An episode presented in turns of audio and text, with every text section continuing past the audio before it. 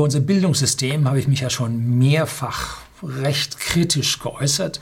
Es gibt auch mehrere Videos über Bildung, die ich hier gedreht habe, schreibe ich Ihnen unten in die Beschreibung dieses Videos rein.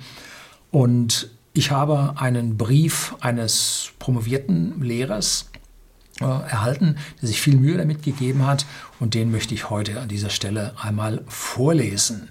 So hin und wieder ein paar ganz kurze Kommentare dazu, aber ich möchte diesen Brief als solches, weil er gut ausgearbeitet ist, weil sich jemand wirklich Mühe gegeben hat, äh, und jetzt nicht so total Fantastereien, die ich manchmal bekomme, die also gerade für die Rundablage gut sind. Nein, ich werfe das ins Altpapier.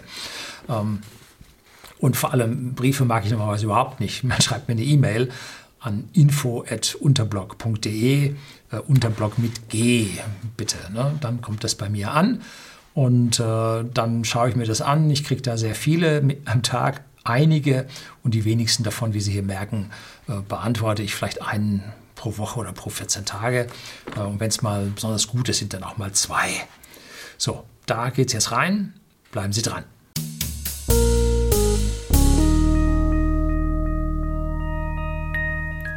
Guten Abend und herzlich willkommen im Unternehmerblog, kurz Unterblog genannt. Begleiten Sie mich auf meinem Lebensweg und lernen Sie die Geheimnisse der Gesellschaft und Wirtschaft kennen, die von Politik und Medien gerne verschwiegen werden. Und heute geht es nun zu dem Brief, Betreff Unterblog Beitrag zum Thema Bildungssystem aus Unternehmersicht.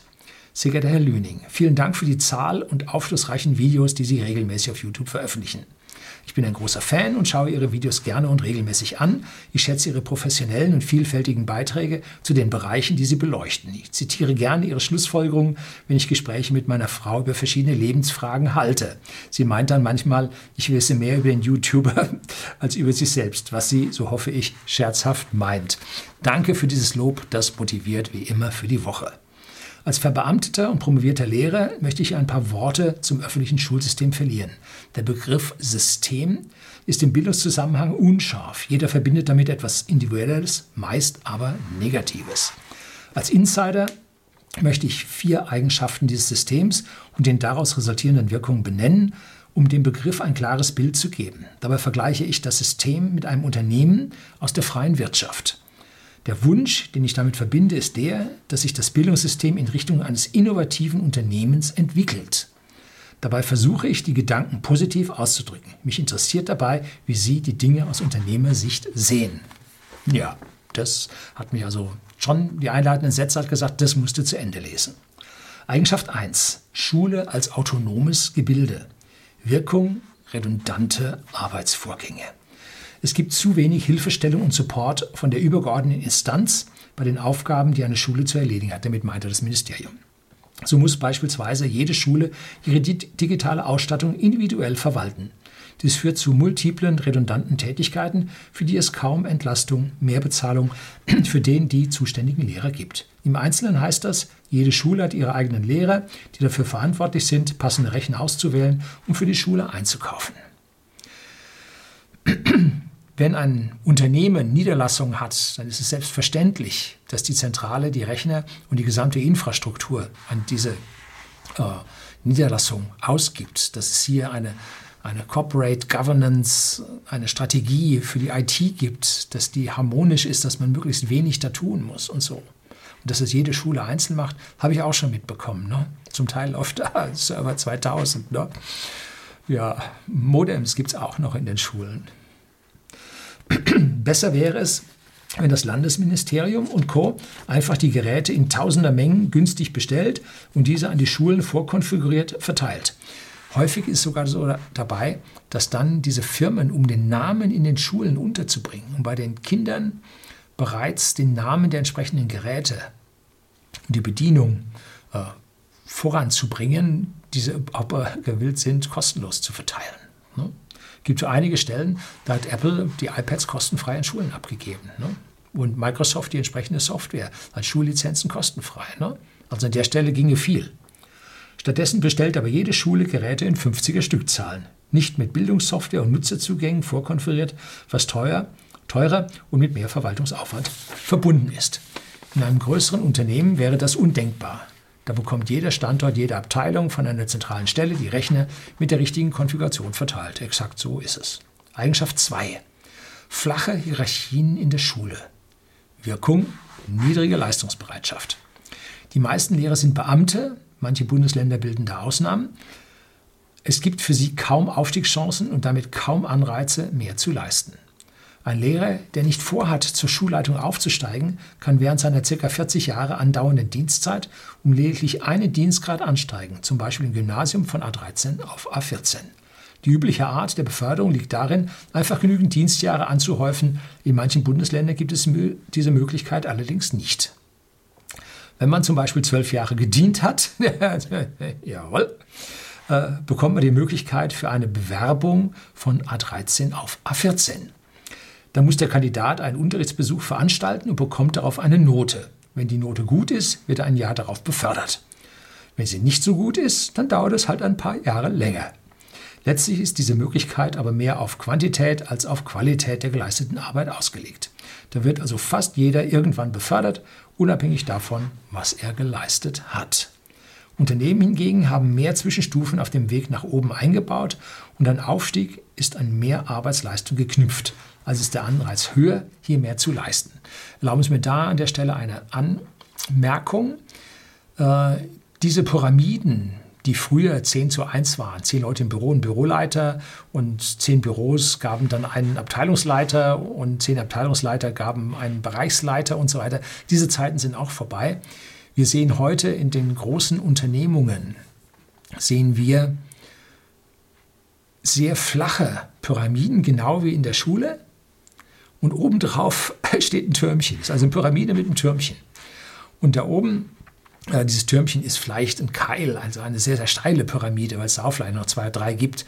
Aber im Prinzip hat man einen Kern, ein Management ganz oben, was zum Teil nicht weiß, was es tut und manche wissen nicht, was der andere tut. Zum Teil sind es Elefantenfriedhöfe, weil der wegbefördert wurde. Aber unten hält man mittlerweile flache Hierarchien, dass also da Fertigungsabteilungen, ich sage jetzt mal beim, am Band vom Volkswagen, äh, 120 Leute haben da gibt es zwar zwischendrin dann für zehn Leute einen Teamleiter, äh, aber die Abteilung Karosseriebau hat einen Abteilungsleiter und da drin arbeiten 120 Mann.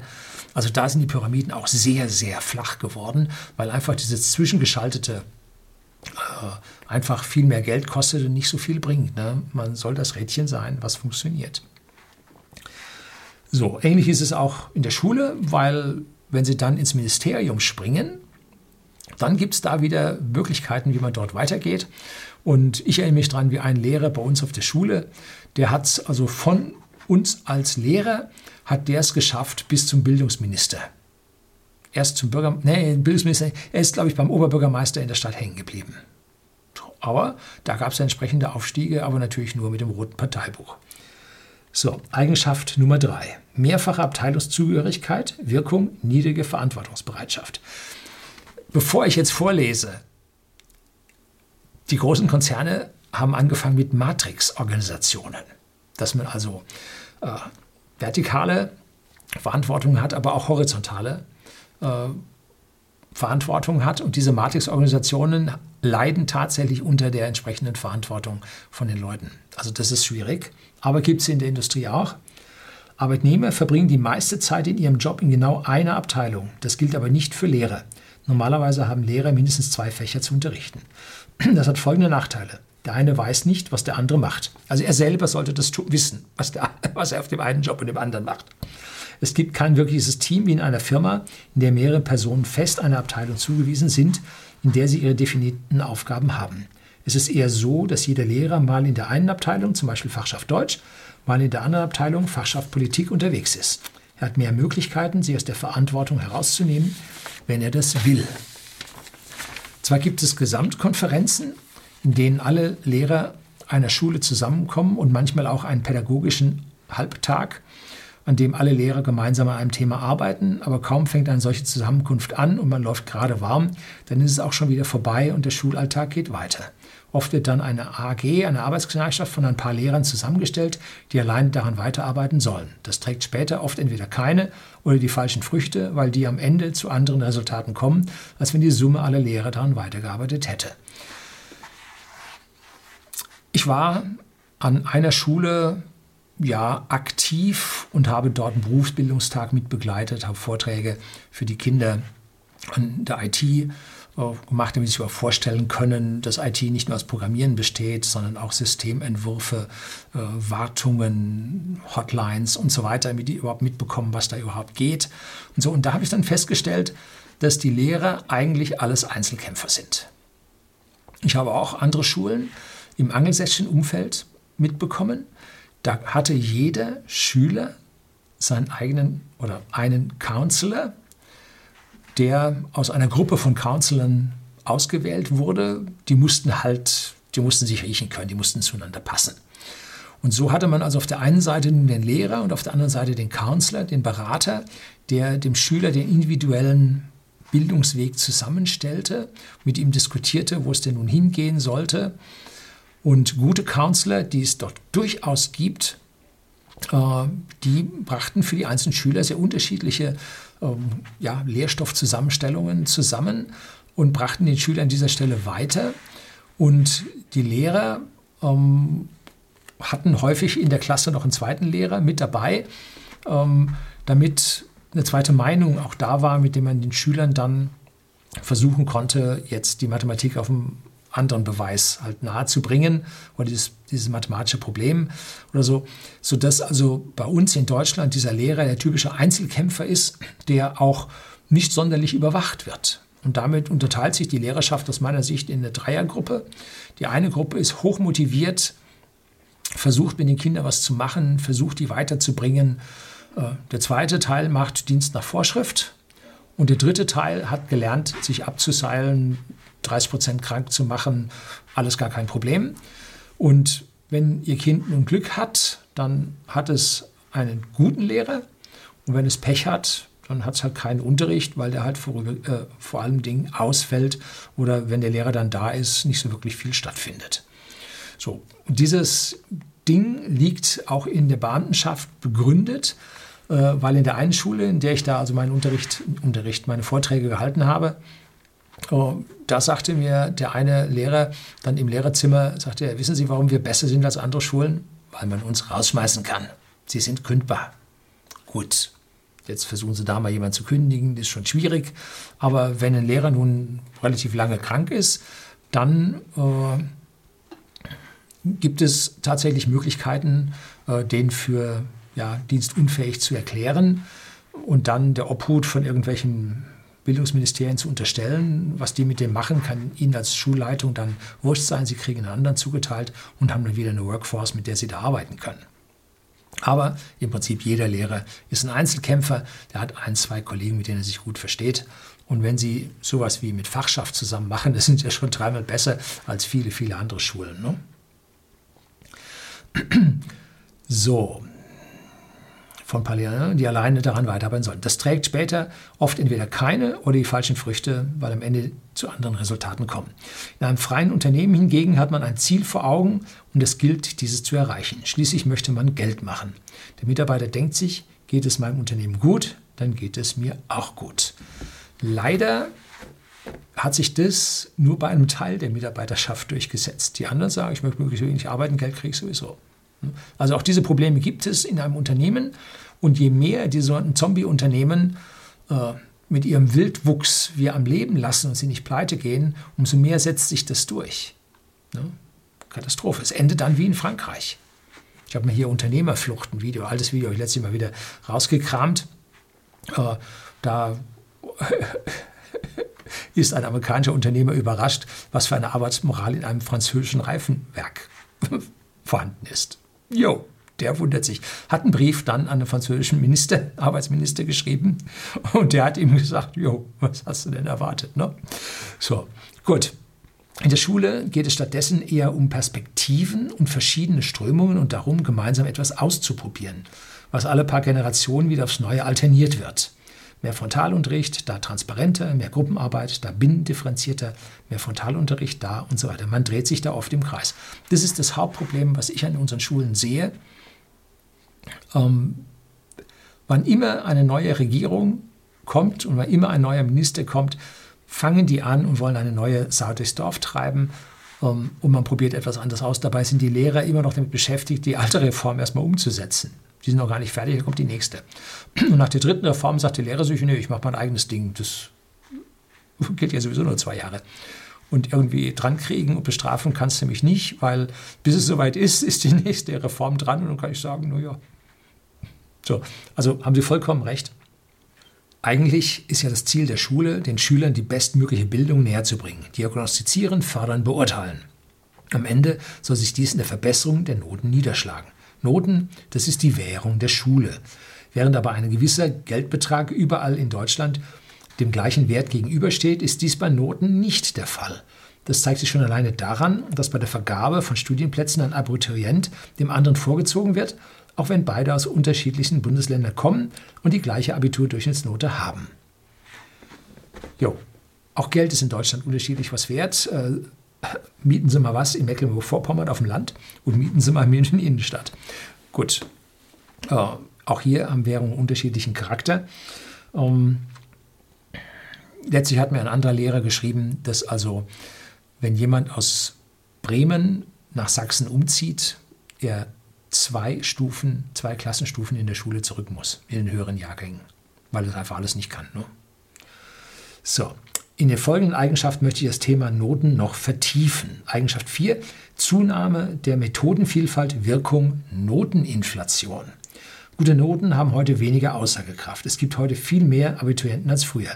Der IQ wächst, aber nicht so schnell wie die Abiturientenzahl. Dass ein Schüler die Abiturprüfung nicht besteht, ist fast ausgeschlossen, da die Voraussetzung zum Bestehen sehr niedrig angesetzt ist. Und wenn, dann kriegt der Prüfling seine Fachhochschulreife und darf dort auch studieren. Letztes Jahr habe ich mit Schrecken gesehen, dass in Bayern jetzt als politisch neu gebracht wurde, dass man jetzt auch ohne Mathematik im Abi äh, das Abi bekommen kann, weil man die gesellschaftlichen und politischen Fächer stärken möchte. Jetzt fangen die auch den Scheiß an. Ist ja unglaublich. Ne? Also Katastrophe, was da abgeht. Ne? Wie konnte es so weit kommen?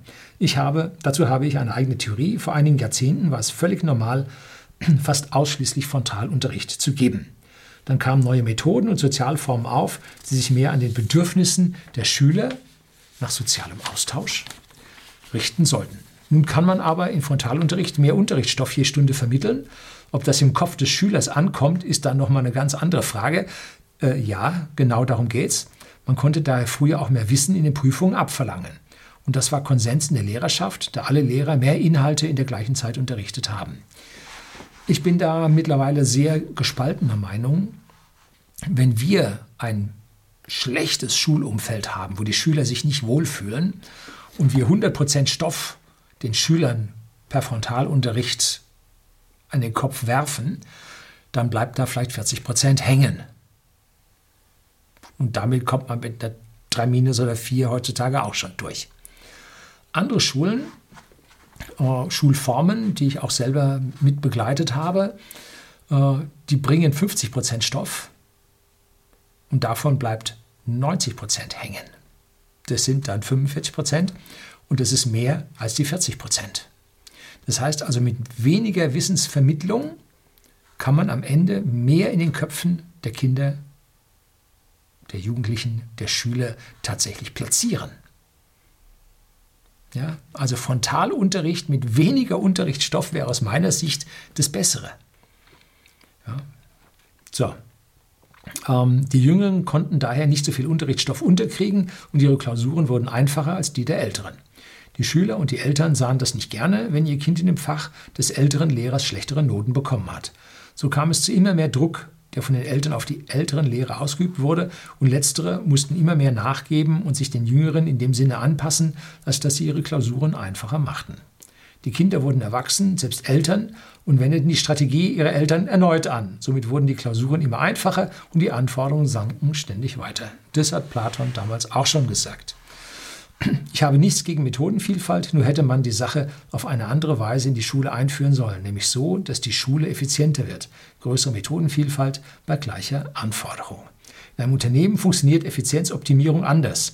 Verbesserungen an der Unternehmensstruktur werden meist auch dafür ausgebildet externe Dienstleister wie PricewaterhouseCoopers oder, Achtung, Trommelwirbel, Ernst Young äh, mit hoher Investition vorgenommen. Warum reite ich darauf rum? Für die, die es nicht mitbekommen haben, Wirecard äh, wurde bei Ernst Young durchgewunken ne? und nicht wirklich Sie kennen den kleinen Schwank, wie ein Berater mit dem CEO von BMW äh, übers Werksgelände geht und der CEO fragt den Berater, was machen Sie bei uns im Unternehmen? Also so ein PricewaterhouseCoopers, McKinsey, so ein Berater. Und dann geht der Berater hin und sagt, sehen Sie dort den Baum ohne Blätter, in dem die Krähen sitzen? Und dann CEO, ja, ja, klatscht er in die Hände, die Krähen fliegen auf. Und dann sagt er, ah, sagt der CEO, das machen Sie hier, gute Sache. Ne? Dann gehen Sie rein, gucken sich Unternehmen an und so weiter, dann kommt er raus, sagt der CEO, da oben sitzen die Krähen im Baum. Da sagt der Berater, ja, aber jeder an einer anderen Stelle. So, also ich bin mit diesen Beratern schwer auf dem Kriegsfuß und ich glaube, ich habe mal ein altes Video, ein ganz altes Video Unternehmensberater geschrieben, äh, gedreht. Und äh, das Hauptproblem bei Unternehmensberatern ist, dass sie geistiges Eigentum in einem Unternehmen identifizieren, äh, Best Cases, Best Practices übernehmen können und sie in andere Unternehmen weitertragen und damit eine ganze Branche nivellieren und die Vorsprünge, die ein Unternehmen hat, an andere weitergeben. Also ganz, ganz wichtig, bei guten Unternehmen bloß keine Berater reinlassen, die tragen das Gute aus ihrem Unternehmen. Sie werden zwar an manchen Stellen besser werden, aber das Gute aus ihrem Unternehmen tragen sie in andere weiter. Das ist deren Geschäftsmodell. Wäre bei der Schule nicht so schlecht. Sie würden die Best Cases von einer Schule auf die andere Schule übertragen. Also an dieser Stelle wäre der Berater gut, in Unternehmen sehe ich ihn kritisch.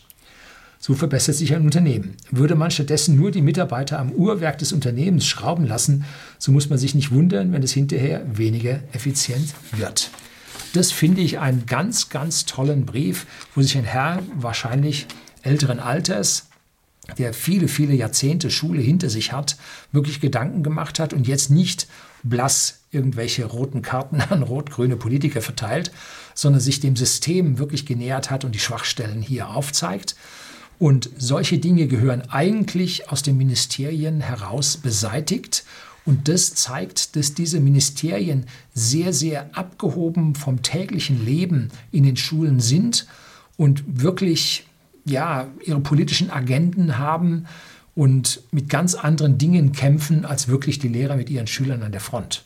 Und dass jede Schulreform, die da mal wieder durchgepeitscht wird, so viel Schneisen der Verwüstung hinterlässt und an frustrierten Lehrern, äh, die schon wieder gestört werden, dass sie knapp so weit waren, dass sie es geschafft haben, jetzt sollen sie schon wieder anders machen, dass sie am Ende diese frustrierten Lehrer, die dann nur noch auf die Rente warten, warten auf den Tod nenne ich das, ähm, dass diese noch stärker frustriert werden, vor allem viel früher frustriert werden, denn die sind ja nicht frustriert, weil sie einfach blöd im Hirn sind. Die wurden frustriert, weil das nicht so gelaufen ist, wie sie sich das vorgestellt haben. Ne? Also auch die trifft dann nur eine begrenzte Schuld. Sicherlich ist viel Schuld im eigenen Verhalten und im eigenen Charakter zu suchen, äh, wobei dann immer die Gesellschaft schuld ist. Er ist ja dann nur ein Opfer und ja, Sie kennen das alles.